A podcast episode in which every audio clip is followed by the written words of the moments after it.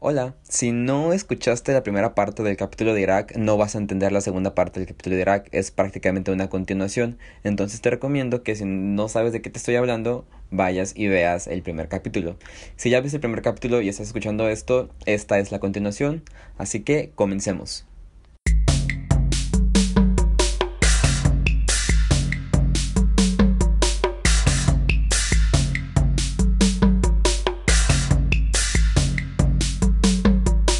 Entonces, tras esta guerra contra Irak, Hussein para expulsarlo de, Kuwait, lo cual fue un total éxito gracias en principio al gran poder militar de Estados Unidos y de Arabia Saudí. Después, porque también gran parte de los chiíes y de los kurdos ayudarían a desestabilizar a Hussein internamente. Porque en la región de Oriente Medio ocurren cosas bien chistosas. Ahí el lema, el amigo de mi enemigo es mi amigo y el enemigo de mi enemigo es mi amigo. Sí. Entonces, a pesar de que los chiíes odiaban odiaban a los occidentales, estos estaban atacando a Hussein, entonces va, los apoyamos y de la misma manera los kurdos apoyaron. Pero cuando se termina la guerra, las potencias occidentales retiran a los, a, los, a, los, a los iraquíes de Kuwait, deciden que Hussein es un buen elemento, mientras lo mantengan controlado, porque, porque lo desmantelaron, le quitaron las armas, le quitaron todo, lo dejaron pelón. Y, y mientras a este, a, este güey, a, a Hussein, no se le peguen ideas locas de invadir otros países, como si ellos no lo hicieran, vaya ironía. Pero entonces, se deja a Hussein porque lo creen un buen elemento para controlar a los chiíes y a los kurdos, entonces acaba la guerra, y con Hussein en el poder, se va a poner a hacer una matacera, pero una matacera de chiitas y de kurdos por todo el país vengándose de todo el mundo en Irak. Hussein estaba matando a todo, a todo, a todo, a todo, a todo, a todo aquel, aquel que lo haya traicionado y a todo aquel que siguiera pensando distinto a su régimen. Prácticamente hizo una una matanza, que incluso tuvieron que hacer una zona de exclusión al ejército iraquí porque estaban matando a todo mundo, estaban matando a todo mundo. Ahora sí que si, que si, que si, que si eras pero habías apoyado a, algún kurdo o, algún chi, pum, te mataban. Entonces se tuvo que crear una, una zona en la que el, ejército no, no pudiera matar para que, para que hubiera población a salvo. Después de que dejaran en el poder a Hussein y que Hussein estuviera necio a no regresar Kuwait, porque, a ver, si bien regresaron a, a a Hussein a Irak, lo sacaron de Kuwait, este seguía necio de que quería seguir invadiendo porque los sirios en Líbano estaban invadiendo, porque Israel con el Líbano o estaba invadiendo, o como lo, mencioné hace rato, el caso de Palestina, que los, que los, que los, que los, que los israelíes no les están dando la legitimidad al, caso de Palestina, no le están dando la autonomía al pueblo palestino. Todo este brinche de Hussein lo llevó a ser embargado, lo llevó a ser sancionado. El problema de todo esto es que todos estos embargos, todas estas sanciones no afectan a los, a los, dictadores directamente. Ellos se siguen regocijando en su poder y en sus riquezas, mientras que la población es la que en primera escena sufre, porque obviamente tras todo esto hay desabasto, hay desabasto en los hospitales, hay desabasto en los supermercados, hay desabasto en el desarrollo, hay desabasto en las oportunidades de crecer como civilización. Estos embargos y estas sanciones a los únicos que afectan es a la población, no afectan a ningún régimen, no afectan a ningún dictador porque ellos siguen en su cuna de oro. Entonces el, pueblo de Irak caería en un, en un hundimiento de nutrición infantil y de mortalidad infantil. Hussein, por otro lado, feliz de la vida, vagándose, eh, vengándose de todo el mundo y regocijándose en su poder. Entonces, después de la guerra del Golfo, Irak quedó embargado, sancionado, estigmatizado mundialmente, porque todo el mundo veía a, que Irak, sí, son malísimos, ellos aventaron armas químicas, ellos invaden, bla, bla, bla, y van a vivir una decadencia social inimaginable. Toda esta, eh, toda esta década de los 90 vivió cambios en el orden mundial que favorecían en la unipolaridad de Estados Unidos, prácticamente. Por un lado, vemos cómo Europa, quien se había estado matando por 800 años, por fin había encontrado la salida para, para unificarse, dejar a un lado el pasado y salir adelante como una región fuerte.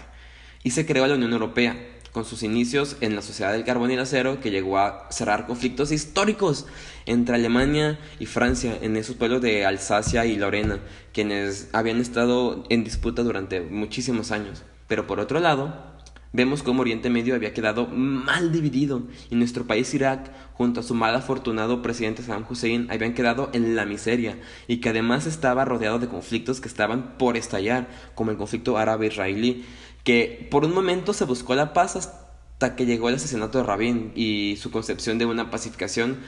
También estaba el radicalismo islámico a un lado, que era una amenaza para el mundo suní. También está el tema de los kurdos. Estos años donde se notaba la unipolaridad de Occidente con, organismos como por ejemplo la OTAN y sus operaciones por ejemplo contra los piratas somalíes y la Interpol, Interpol que de alguna manera se encargaron de traer estabilidad a la región entre comillas según lo que se tiene registrado. Y así es donde todas esas películas de 007 nacen bajo la influencia de una inteligencia, bajo la bajo la influencia de que Estados Unidos salva el mundo, shalala. Entonces toda esta región vivió años que solamente acumularían, acumularían tensiones y que se estallaría en una fecha muy importante y que a partir de ese suceso tan trascendental es que hoy en día conocemos a la región de Oriente Medio como la zona más peligrosa del mundo. tenemos una concepción errónea no sabemos distinguir entre árabes, musulmanes, judíos, islam, islámicos, islamistas. Conocemos y, y, tenemos una generalización de estas personas que de generales no tienen nada. Solamente por poner un ejemplo, el mundo árabe transita por 22 países en tres continentes, sin mencionar las bajas concentraciones que existen del mundo árabe en, en, en alrededor del mundo, que significan muchísimo. Entonces, esta fecha es el 11 de septiembre del 2001, cuando las Torres Gemelas en Nueva York recibirán el impacto de dos aviones aparentemente terroristas identificados como Al-Qaeda al mando de Osama Bin Laden. Llegarían y meterían bastante terror no solo a Estados Unidos, sino al mundo entero. Y yo me pregunto, si Osama, ¿por qué os mata? ya pues. Entonces, todo lo que les expliqué hace rato tiene una mayor profundización, lo que les expliqué cuando las, tropas norteamericanas llegaron a Arabia Saudí. Recuerden que Osama pertenecía a la rama más poderosa de los saudí, los mismos que, controla, que controlan y nombraron a Arabia Saudita, el régimen saudí, y que este se había deslindado junto con otras ramas más radicales sunitas que se habían puesto en contacto con los, con los talibanes en Afganistán. ¿Recuerdan que se los mencioné? Bueno, esta hermandad tiene un antecedente histórico, donde sí, participa Estados Unidos y donde también va a participar Rambo y se irán a matar a soviéticos apoyando a los alemanes. Si, si, ven, si vuelven a ver la película creo que lo van a entender de una mejor manera. Regresamos un poquito en el tiempo, donde aún estaba la Guerra Fría y los soviéticos querían controlar lo que hoy es Afganistán. Pues bueno, hubo toda una guerra entre, las, entre ambas facciones donde, uno de los donde los militares más importantes aparecían serían Osama Bin Laden y serían los talibanes en su momento. Estos grupos radicales, que no serían llamados terroristas todavía, fueron ayudados y entrenados por las, por las poderosísimas fuerzas norteamericanas. Y lo de poderosísimas lo pongo en tela de juicio. Yo lo llamaría más bien fuerzas con mucha, muy, muy, muy buena suerte. Entonces, como sabemos y vimos en Rambo 3, los afganos pudieron ser eh, libres de la tiranía de los soviéticos gracias y con ayuda de los norteamericanos. Por un lado, Osama Bin Laden ayudando en el Golfo Pérsico y por otro lado los talibanes en Afganistán. Pues obviamente algo va a salir de esto, ¿no creen? Y así como cuando presentas a tus dos mejores amigos y resulta que ellos tienen muchísimo, muchísimo más en común entre sí que contigo y se convierten ahora ellos dos en nuevos mejores amigos y te hacen a un lado y no, no me estoy, no me estoy proyectando, pues de la misma manera Osama y los talibanes serán muy amigos y orquestarán un ataque hacia, hacia un territorio según sagrado, entre comillas, de Estados Unidos y se librarían muchísimos conceptos sobre una nueva guerra que se, que se libraría en, en esta zona. Estamos ya en tiempos modernos y el 11 de septiembre llegó a imponer la palabra terrorismo. Este terrorismo se, se, libraría de una manera distinta en Oriente Medio que en Occidente, porque como hemos visto, en Oriente Medio no es lo mismo la ruta árabe del norte de África a los, árabes, a los árabes saudíes. No es lo mismo los grupos radicales palestinos como el Hamas, el Fatah, o los judíos, o los kurdos, o Hezbollah, o los islamistas, o los chechenios, o los talibanes, o Al Qaeda. En Occidente, todos estos grupos se generalizaron y se consideraban terroristas a, cualquier país que albergara una coalición terrorista. Y para Estados, para Estados Unidos, terrorismo es aquello que atenta contra el régimen actual del país. Y, óigame, si eso siempre ha existido, entonces Estados Unidos son terroristas. Pues sí, siempre ha existido, pero muchas veces obedecía a intereses norteamericanos. Es por eso que los norteamericanos no se llaman a sí mismos terroristas, cuando, bajo su concepción de terroristas, ellos también lo son. Por ejemplo, los, los talibanes en Afganistán. Los talibanes siempre han sido radicales, siempre fueron extremistas y opresores, sobre todo, sobre todo, sobre todo contra la mujer. El problema es que nunca habían estado en contra de Estados Unidos. Entonces, la población occidental comienza a ingerir contenido sobre Oriente Medio, donde veían a los grupos terroristas como radicales, como grupos que oprimen a las mujeres, que no entienden de derechos humanos y que si no piensan eh, y que si no piensan como ellos, te pueden llegar a matar. El asunto acá es que esto, todo esto es verdad, o sea, e, ellos son así, son, son así, no están mintiendo. Pero el asunto acá es que ellos fueron los que pusieron a estas personas en el poder. O sea, Estados Unidos puso a los talibanes y puso y, le dio entrenamiento a Hussein y le dio entrenamiento a Al Qaeda y, y ellos son lo que son gracias a Estados Unidos. Obviamente, pues como ellos, como ellos obedecían sus intereses, nunca habían hecho un escándalo hasta el 11 de septiembre, donde ahora sí, son radicales, son malos, son terroristas, atentan contra el derecho de la mujer. Claro, ahora sí se ponen a desacreditar a un bloque, de a, un bloque a los cuales ellos habían apoyado para que llegaran al poder. Entonces, Así como el demonio en la Edad Media atemorizó a todo el mundo europeo y los hizo concesionarse a la iglesia para protegerle contra él, para, para protegerlo de él, el mundo satanizó Oriente Medio para Occidente.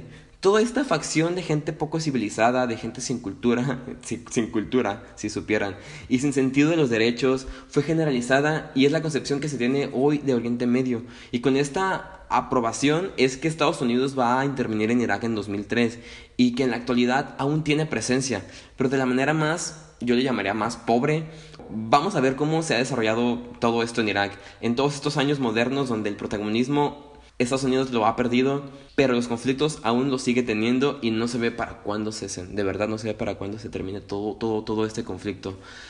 Recordemos que la ONU existe después de la Segunda Guerra Mundial y una de sus principales funciones es actuar a favor del multilateralismo, a favor de la diplomacia, a favor de las relaciones internacionales. Eso incluye dejar de lado las guerras preventivas. Estas guerras preventivas se evitaron en medida en que se acomodaron los intereses, es decir, durante la mayoría de las intervenciones en Oriente Medio, porque Oriente Medio tiene petróleo. Entonces, es una zona donde nadie puede atacar a nadie sin supervisión de la ONU y de su Consejo de Seguridad, que habíamos dicho que era Francia, Inglaterra, Estados Unidos, China y en ese entonces la Unión Soviética, después Rusia. Bueno, la ONU llegaría a resolver problemas, por ejemplo, en Costa de Marfil, zona rica en uranio, en, en todo Centroamérica. La verdad no encuentro relación del por qué resolvieron esos conflictos, o más bien dicho, la facilidad con la que lo resolvieron.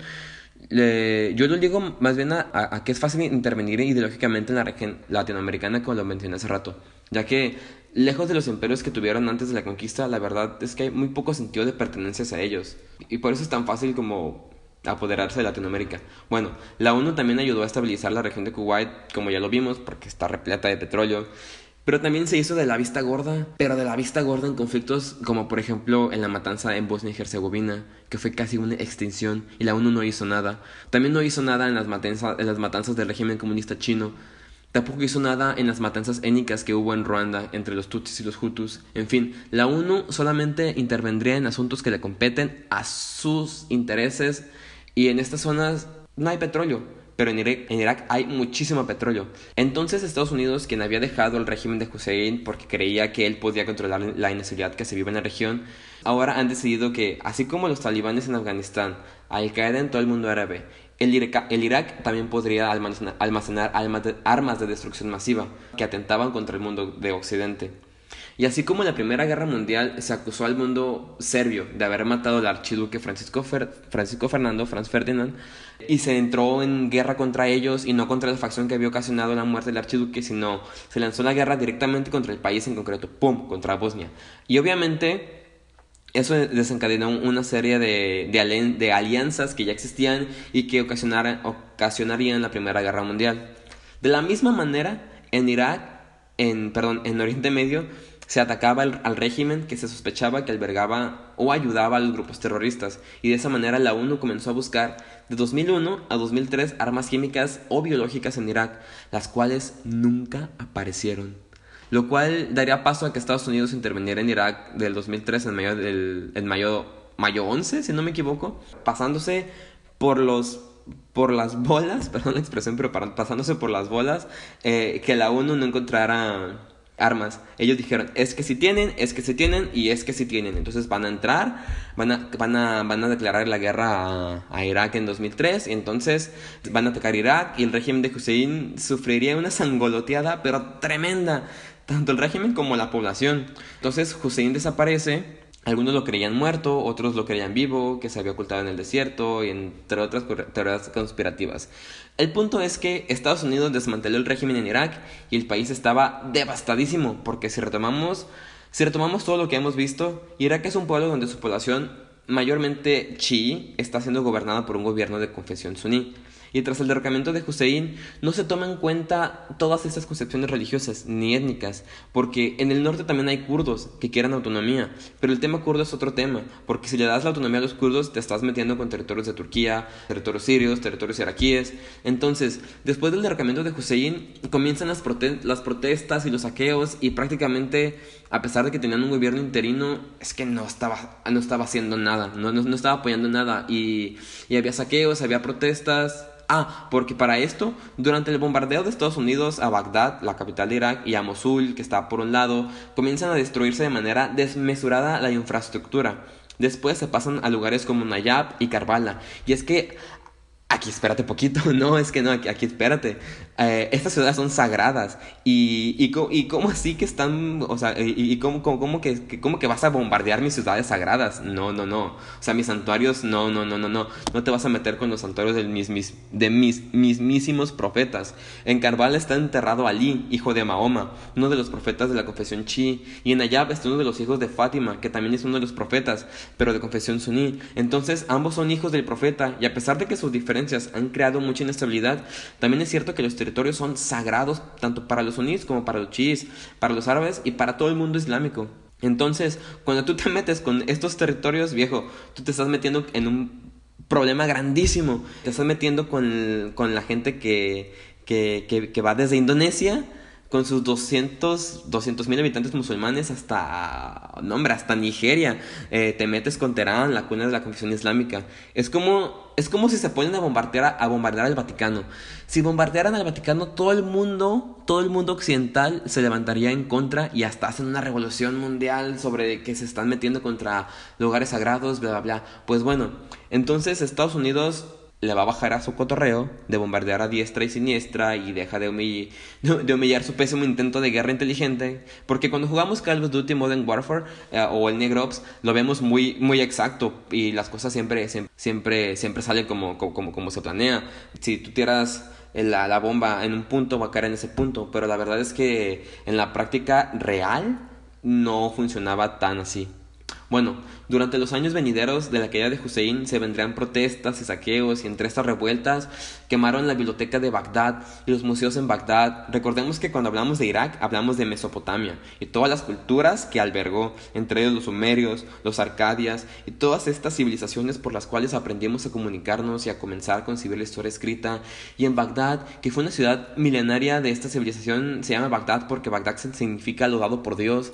Entonces en esas manifestaciones se hacen una quemadera de lugares importantes y sagrados, así como la biblioteca de Bagdad, esta biblioteca concesionada a Alejandría que albergaba escritos históricos que aún no se, que aún no se descifraban y también se albergaban las, escrituras más antiguas del Corán en su idioma original. Al mismo tiempo, en el mundo, un mundo más concientizado, hablando del mundo en general, un mundo más concientizado y con los medios un poco más alertas y comunicativos de la de, la, de, la, realidad que se vivía en el mundo, comienzan a mostrar imágenes y los movimientos antiguerras aparecerán, desintegrando ese tipo de acciones por parte de las potencias irresponsables y que no aprenden de los errores y shalala. Y llegará la UNESCO y la, UNESCO dirá es que, es que no, no pueden, no, no, no, pueden hacer esto. Y, y de hecho la, la UNESCO está, tiene prohibido comprar reliquias que vengan del, del, del, del Estado Islámico, de Al Qaeda, de cualquier grupo terrorista, porque es apoyar el vandalismo. Así como mi vecina Agnes, al momento de poner música, tratándose de petróleo, las potencias no aceptan sugerencias. Entonces van a continuar con esta ocupación norteamericana y británica en Irak. Y de hecho, de hecho, los británicos serán expulsados por, por ellos mismos, porque, a ver, Después de la guerra que comenzó en 2003 y hasta 2011, que hubo ocupación norteamericana y británica para encontrar las armas de destrucción masiva, estamos hablando de que el mundo vivió problemas internacionales, por ejemplo la, la recesión en 2008. Y por ejemplo, en la Gran Bretaña se vivía una situación crítica, donde la gente necesitaba dinero y el gobierno no se el, y el gobierno se encontraba en aprietos. Sin embargo, aún seguían destinando dineros para la ocupación en Irak. Entonces, como que para la gente en Inglaterra no existía mucho sentido de esta ocupación y por otro lado en Estados Unidos se vivía de igual manera, pero las cosas no se podrían echar para atrás y déjenme decirles, mantener a un ejército en ocupación en, otro país es carísimo, sin embargo ahí estaban, tratando de proteger a Occidente de un enemigo que ellos mismos inventaron. Sin embargo, dentro del territorio las cosas no son tan sencillas para los soldados, porque siendo sinceros, la gente ahí no siente mucha confianza de que fuerzas extranjeras llegaron y destruyeron, y destruyeron tu ciudad. Mataron a tu gente, disque, disque para liberarte, como que no hay mucho sentido ahí, ¿saben? Entonces, en las guerras de ocupación siempre, siempre han sido muy paradójicas en su funcionamiento, porque los soldados le tenían miedo a la población porque no hablan su idioma y no entienden su cultura. Además, se supone que esa gente es el enemigo. Entonces, cualquier persona podría ser una latente amenaza, ¿saben? Y con ese pretexto los soldados vivían siempre alerta y obviamente oprimiendo y siendo desconfiados con cualquiera con el que tengan contacto. Con, y digo, con justa razón, ¿no? Estados Unidos llegó a invadir y están en territorio extranjero. Ellos son los turistas, por lo tanto en sí, ellos son los enemigos. Claro que deberían sentirse tensos. Yo me sentiría tenso, me sentiría rodeado del enemigo, porque pues lo estás. Así se viven las ocupaciones. Se protegen de algo que no tiene sentido. Y no tiene sentido porque ellos mismos lo crearon. Durante la guerra de Vietnam hubo una misión para un escuadrón donde específicamente, específicamente debían cuidar un punto de campaña por si los vietnamitas los atacaban. Entonces un coronel preguntó, ¿qué es lo que debemos defender? Y le contestaron, ah, que el armamento, combustible y los víveres que tenemos aquí, porque pueden llegar los vietnamitas a atacarlos y lo necesitamos. Y le preguntó de nuevo el coronel, ¿pero por qué nos quieren atacar? Y contestan, pues porque invadimos su territorio y nos quieren echar de aquí. Bueno, así de irónicas son las ocupaciones y las guerras preventivas, donde ataca, donde atacas antes de que te ataquen. Y si no te iban a atacar, pues ya tienen motivos para atacarte, ¿sabes? Es como, es como una, o sea, en principio tiene sentido, pero ya que lo echas a la práctica, pierde, su sentido. Es súper es, es, es paradójico esto. Entonces, durante la desmantelización de Hussein, se buscó purgar a sus alegados, es decir, muchos líderes militares, con muchísima experiencia, pero muchísima, no solamente en la guerra, sino en la región, y que conocían el derecho, eh, conocían la región al derecho y al revés, las alianzas, los bloques tribales que se viven en Oriente Medio, cosas que cosas que cualquier personaje norteamericano no, no va a conocer o no va a entender de una manera perfecta. Y eso era una gran ventaja en la región. Entonces, Al Qaeda se queda de una, se hace, perdón, Al Qaeda se, se, consigue un, arsenal pesadísimo, tanto con seguidores uníes de Arabia Saudí y los, los, los, insurgentes del régimen de Hussein, también eh, sunís eh, en, en, iraquíes, comenzarían una, una insurgencia muy importante. Entonces teníamos que Irak estaba dividido en tres, los suníes al este, los chiíes al sur y los kurdos al norte.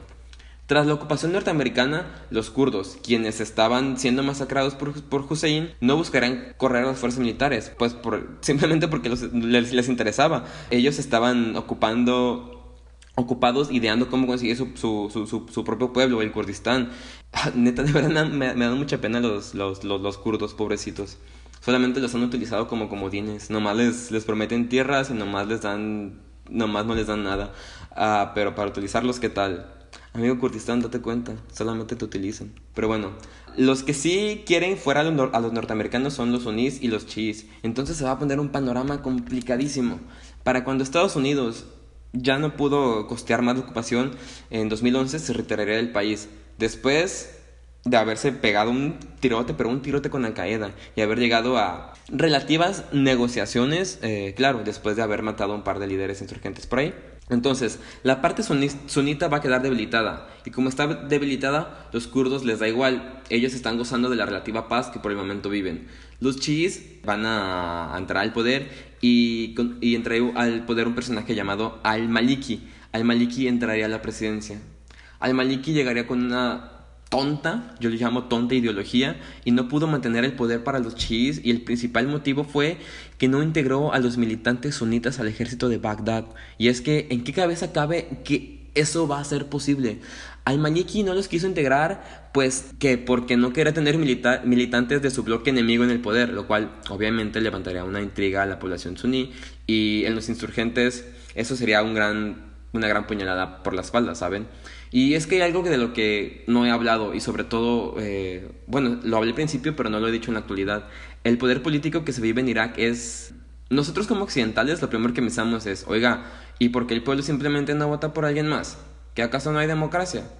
El problema con esta zona y este mismo problema nunca lo vio venir Estados Unidos es que en esta región no existe la democracia. O sea, nunca ha existido la democracia. Durante 5.000 años, estos pueblos mesopotámicos, estos persas, estos kurdos, estos judíos, estos árabes, siempre han tenido imperios, monarquías, tiranos, pero nunca han tenido un régimen democrático. Entonces llega Occidente y se los quiere imponer porque esa es esa es como nuestra manera de concebir las cosas como Occidente. Entonces los, los iraquíes llegan, agarran la democracia y dicen, ¿pero qué es esto? ¿Con qué se come? ¿Es dulce o salado? ¿Lo caliento en el microondas o así me lo como? No saben qué es la democracia, no saben cómo ser occidental y no quieren la democracia y tampoco quieren ser occidentales y están en todo su derecho. Entonces llega a Estados Unidos, quieren poner la democracia como en todo el mundo, pero no como un proyecto de nación o con el eh, pretexto de una revolución cultural, eh, sino quieren imponer democracia así como la, la pusieron en, Latinoamérica, con gobiernos pro-occidentales que ayuden a complacer los intereses de papi Estados Unidos. Y como eso nunca será posible de manera perpetua en esta región, es por eso que en la primera en la primera que se puedan se, van a, se van a levantar en armas, se va a dar un golpe de estado y se va a arrebatar a quien esté en el poder. Y eso pasó con al-Baghdadi, quien derrocaría a al-Malaki al-Baghdadi, eh, un personaje muy, muy importante. Países del Golfo van a financiar todo, todo, todo, todo este poder de al-Baghdadi y vuelve a poner a, ex militares al régimen de Hussein el poder. Y Baghdadi comienza a financiar, comienza a ganar financiación para la yihad y la yihad va a aparecer. Y aquí abro paréntesis, bueno, la yihad siempre, siempre ha existido. Los yihad son aquellos, aquellas personas que pelean por una causa islámica y todo aquel que sea yihad y muera será considerado un mártir estos no son solamente iraquíes o suníes, sino son una ala radical que mueren y pelean por la causa islámica. De aquí nace toda esta leyenda de que si mueren en el yihad irán al cielo y tendrán que sabe cuántas mujeres y shalala y comienzan a darle una romantización a la muerte. Y es bajo estas ideologías que, que tanto yihadistas en Irán, eh, yihadistas en Irak y yihadistas en todo el mundo van a unir estas fuerzas y con todo el valor del coraje del mundo Incluso mocosos de 14 años se unirán a, este tipo de guerras y pelearán hasta la muerte por su religión. A mí me gusta compararlos con las cruzadas o las épocas de las guerras por Tierra Santa, ya saben, acepta a Cristo o muere en nombre de Dios, pues prácticamente estos son las yihad. Cierro paréntesis. Con este personaje, al-Baghdadi nació la, la, época dorada del ISIS, que en 2014 hizo una recluta de miles de seguidores, hicieron un sinfín de conquistas dentro de Irak, a su vez conquistaban territorios, eh, territorios totalmente chiitas, también eh, liberaban a cientos de yihadistas prisioneros en, todos en, todo, en todo el país, eso obviamente aumentaría más sus, sus militantes. Tras esta conquista, vamos a llamarle suní de los yihad, comienzan a crearse resistencias de concesión chi, principalmente financiadas por Irán. Aquí Irán comenzará ya a tener más, más se involucraría más en el, conflicto de Irak. Por lo que hemos visto, el enemigo, eh, porque por lo que hemos visto, el enemigo de mi enemigo es mi amigo. Pero no, no nos olvidemos de los kurdos. Ellos que estaban en paz aprovechan la situación del ISIS y la inestabilidad en el gobierno y comienzan a avanzar hacia el, del norte hacia el sur, porque adivinen quién los está apoyando ahora Sí, Estados Unidos apoya a los kurdos. Como les dije, los kurdos son solamente jokers en la región y Estados Unidos los está utilizando bastante bien para comenzar a atacar a ISIS desde los kurdos. Gracias a estas coaliciones informales, informales porque en sí nunca se concretaron, estas coaliciones le pondrían un alto un alto al año dorado de ISIS, que fue en 2014, y para mediados del 2015 las cosas ya se estaban apaciguando otra vez con los insurgentes. El problema es que los, los, norteamericanos aún siguen en Irak. Después de haberse retirado en 2011, volvieron otra vez en 2013, eh, en 2014, a tratar, de, a tratar de detener al ISIS. Y lo único que han ocasionado es inestabilidad en la región, porque nadie los quiere ahí. Del 2015 al 2020, Irak, a pesar de no ser el país con la peor situación actual del mundo, la verdad es que no tiene un proyecto de gobierno concreto y aún existen muchos lugares en la sociedad iraquí donde los yihadistas controlan. No controlan así como, como, como con al-Baghdadi, que con al-Baghdadi se creó todo un califato y un proyecto de gobierno relativamente poderoso, pero, pero que aún existe, de hecho, aún existen rasgos del ISIS que buscan pedazos de autonomía en la región, sin embargo, pues ya no son tan, o sea, ya, ya no tienen todo el peso que tenían con al-Baghdadi. En, en parte de los territorios en Irak se pueden observar cómo no existe control total del gobierno, que de hecho actualmente el gobierno de Irak es un personaje de concesión kurda, si no me equivoco. Sin embargo, las minorías chiíes y, los, y, las minorías suníes siguen manejándose a su conveniencia y a sus intereses. Y de hecho, aún se sigue en conflicto entre varias facciones, porque el primer ministro de Irak ha sido ha usado su política tanto con Irán como con Arabia Saudí, quien ha recibido apoyo de ambas facciones sin importar las, las diferencias mortales que éstas se tengan. Lo que sí es que nadie en la región quiere la presencia de los norteamericanos. Porque a ver, ustedes son iraquíes y no importa de qué lado de las tres partes de Irak vivan, digamos que viven del lado suní. Y entonces ustedes tienen problemas de desnutrición, bueno, su colonia, tienen problemas de desabastecimiento de agua o cualquier problema esencial. Y llega un norteamericano, el ejército o, cualquier persona norteamericana y comienza a ayudarte y dan comida y crean pequeños trabajos obreros para ayudar a construir, crean, mejoran la economía, bueno, eh, eh, microeconómicamente. Entonces como que tienes necesidad y aceptas esta ayuda, obviamente. Entonces viene una ala radical y te mata. Te mata, te mata por buscar a los norteamericanos, porque todo aquel que colabore con los norteamericanos va a ser considerado un traicionero. Esto va a llevar a que la población esté aterrorizada y eso va a ocasionar que veamos aún atentados de vez en cuando entre la población en Irak, el ejército norteamericano, unas facciones del ISIS, otras de la Al-Qaeda, porque obviamente hierba mala nunca muere y todos estos grupos han demostrado tener vida larga. Y hasta que Estados Unidos no se retire de la zona, podremos hablar de que esos grupos dejen de lucrar ideológicamente con la idea de expulsar a los norteamericanos. Entonces, Irak se encuentra en muchísimos aprietos, los cuales con el tiempo se pueden solucionar. Solo necesita tener un, eje de neutralidad, es decir, no recibir apoyo por parte de, las potencias ni de nadie. Eh, llámese Estados Unidos, llámese Irán, cero ayuda extranjera. Necesita tener pura neutralidad. Además necesita solucionar los problemas que tiene en el norte con los kurdos. Necesita homogenizar sus milicias, es decir, que no existan tantos grupos insurgentes. Necesita resolver el problema con la gente desplazada tras los, las grandes y pequeñas guerras que se ha vivido en los últimos casi 20 años. Necesitan reconstruir, necesitan formalizar un eje político fuerte y concreto, no como el que se encuentra hoy en día, que tiene más peso la reina Isabel. En fin, tienen muchísimos conflictos por delante, pero hay algo que aún no he comentado y es el impreciso, odioso y nefasto presente. Así es amigos, no crean que Irak no tiene nada que ver con lo que ocurrió a inicios de año 2020, porque nadie se lo esperaba. Pero este año entramos en un escenario apocalíptico, pero apocalíptico en el mundo, y no solamente por el COVID. Bueno, principalmente por el COVID. Hablo del asesinato del general, del general iraní Soleimani. Y con esto terminaremos con Irak y su dudoso futuro entre una zona que está bastante bastante caliente, bastante horny. Y esta vez no será culpa de Irak, sino será culpa de una guerra entre Estados Unidos e Irán. Que como vimos en todo este tiempo, Irak está ligada porque gran parte del mundo chií iraní está en Irak. En Irak están las tierras sagradas, en Irak está Bagdad, la tierra enviada de Dios, están los templos de los descendientes de Mahoma. En Irak está toda esta historia de la Tierra Santa que si en la Edad Media los cristianos no pudieron conquistar en las, eh, las cruzadas, en la actualidad los norteamericanos están lejos de conquistar, pero lejos. Entonces, son inicios del año 2020 y después de las fiestas decembrinas y el inminente año nuevo que se vivió, también se dio entrada a una serie de acontecimientos que involucrarán a Irak y que ha sido el protagonismo eh, el protagonista de los actuales bombardeos que se han vivido en, en, en, en la región. Donald Trump decide mandar a bombardear un vehículo militar donde se sabía viajaba el general Soleimani. Este personaje, Soleimani, no solo es la cabecilla, bueno, no solo era la cabecilla de la inteligencia militar en Irán, en Oriente Medio, sino que era la clara imagen de un poder político y militar para el pueblo de Irán. Es como si llegan y matan al jefe de la Interpol o a Mike Pompeo en Estados Unidos.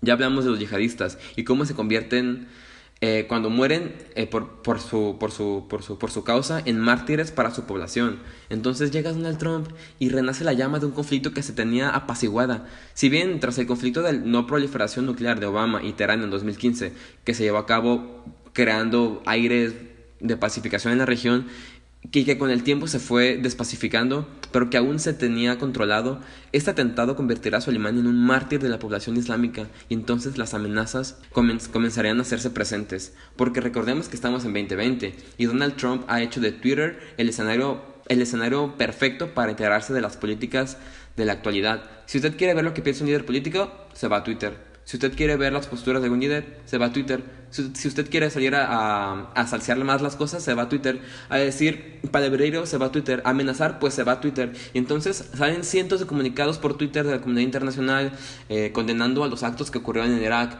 Por una parte, Estados Unidos hace uso de la auténtica defensa, diciendo que se atacó a ese personaje para poder prevenir futuros ataques, porque se sabía que Soleimani estaba trabajando con armas nucleares y con Irán planeaba hacer futuros ataques a las bases militares norteamericanas en la región y en parte lo que ya se había vivido tras el ataque de un supuesto dron iraní que atacó yacimientos de petróleo en Arabia Saudí cerca de las bases norteamericanas en el 2019 y entonces salen cientos de especulaciones de la escalada de un conflicto que si venganza, que si van a atacar a Estados Unidos, que si Irán ya dijo que tomaría medidas de venganza bastante hostiles y que si Rusia dijo que apoyaba todo, en todo a Irán porque desaprobaba las acciones de Trump y que si China también dijo que apoyaba a Irán y que si la OTAN comenzó a movilizar fuerzas y que Turquía comenzó a destinar más dinero en armamento para la, misma OTAN y que, si estaba que se estaba preparando ya un escenario para la Tercera Guerra Mundial. La verdad es que después de ese ataque en Bagdad, capital de Irak, solamente se ha acusado, solamente se han causado destrozos y ha causado bombardeos al territorio iraquí. Porque tras el atentado y por segunda vez en la historia de lo que va de, de Irak, más de un millón de personas van a salir a la calle a protestar contra, contra la ocupación norteamericana y exigen al régimen que estos se retiren de la zona, ya que han creado toda la inestabilidad que existe, que toda fuerza extranjera se retire de Irak. Y entonces la soberanía de Estados Unidos va a comenzar a, verse cuestionada, sin mencionar los incontables ataques que ha habido por parte de Irán a bases militares norteamericanas en Irak, y que ya ha muerto gente, ya han muerto militares norteamericanos, y que sigue habiendo destrucción en Irak, y que una vez más la población iraquí está sufriendo una vez más. Porque cualquier cosa que se arme o cualquier cosa que se va a armar no se va a armar en Estados Unidos, ni tampoco se va a armar en Irán, no se va a armar en Irak, pero perdón, se va a armar en Irak, porque en la primera que Estados Unidos ataque Irán, la que se nos arma con Rusia y China, y viceversa, la primera que ataque Irán a Estados Unidos, la que se arma. Entonces, eran finales del año 2019 y por como lo dije hace rato, el primer ministro de, de Irak comenzó a verse con los, con los príncipes de Arabia Saudí y junto con Aramco, la empresa más poderosa de petróleo en Oriente Medio, todo sea para estabilizar la economía iraquí, porque Irak sigue siendo uno de los patrones en cuanto a petróleo y en los últimos años es lo que ha estado manteniendo a flote a muchos sectores del país. El problema es que hay mucha corrupción, eh, bla, bla, bla, ah, no hay un poder político estable, y el primer ministro es, kurdo y se entiende de y no y, bueno yo digo sí entiende de conflictos étnicos pero le vale madres. Es que también eh, busca la ayuda de Teherán en Irán estos estos de Irán no van a desaprovechar la oportunidad de negociar con Irak. Después de todo a Irán le interesa muchísimo la buena relación con Irak. Uno por la infinidad de población chií eh, como ya lo vimos y dos porque es territorio sagrado en Teherán. Eh, y por otro lado los kurdos ellos solo solo son kurdos y quieren su territorio. Entonces, esta intervención norteamericana contra Soleimani claramente busca alejar a Teherán eh, de Irak. Pero amigos, le salió el tiro por la culata. Y no solamente Irán está bombardeando las bases norteamericanas en Irak, sino que la población en Irak se está levantando. Se está levantando como en la primera primavera árabe de 2011. Esta vez protestan por su integridad como región y exigen que las fuerzas extranjeras salgan de su país. Entonces Irak tiene el panorama complicadísimo. Tenemos el tema de los kurdos en el norte. Tenemos el tema de los insurgentes, eh, tanto suníes como chiíes, y la falta de una homogeneidad en el ejército del país, que es primordial para poner orden, y como podemos observar desde hace más de 40 años, que no hay un orden en Irak, solamente represión. Tenemos el tema de la presencia norteamericana y cómo tanto la población iraquí como los iraníes quieren que la presencia norteamericana se vaya, pero ellos no quieren, los, los, norteamericanos no se quieren ir. Y es que si ellos se van, serían, sería una victoria más para el chismo en Oriente Medio. Sería otra victoria porque esta revolución islámica que se vivió en Irán en 1979 ha perdurado hasta la actualidad y ha tenido un papel importantísimo en países de la región como Irán, como Irak, parte de Afganistán, en Oman y sobre todo en Yemen, que Yemen es nuestro siguiente país a analizar. Y lo estaremos viendo porque Yemen es una región también milenaria que perteneció a la época de la Arabia Feliz, donde toda esta franja sería rica porque sería por, estas, por esta zona que se conectarían el cuarto de África y el Golfo Pérsico y todas las riquezas que se conocen en Asia llegarán al norte de África y Oriente Medio y sería Yemen un lugar donde pasarían distintas culturas como son los tan famosísimos Rastafari. Y Yemen también sería testigo de la, de la actualidad de lo difícil que es salir adelante cuando estás rodeado de regímenes que solamente buscan un proyecto individualista y no un proyecto de unificación. Pero que sin embargo Yemen ya va, ya ve, ve, ve, ve, ve así, ve, ve una pequeña luz al final del túnel. Entonces, eh, solo eso lo veremos en el siguiente capítulo. Eh, entonces esto fue, fue Irak. Irak tiene muchísimos problemas y su principal problema es la ocupación de Estados Unidos. Una vez que la ocupación de Estados Unidos salga de Irak, creo que podemos hablar sobre el futuro del proyecto, de este proyecto que comenzó en 1937 que se llama Irak. Entonces, estuviste escuchando en la narración y en la edición a Kevin Castillo. Por su atención, muchas gracias.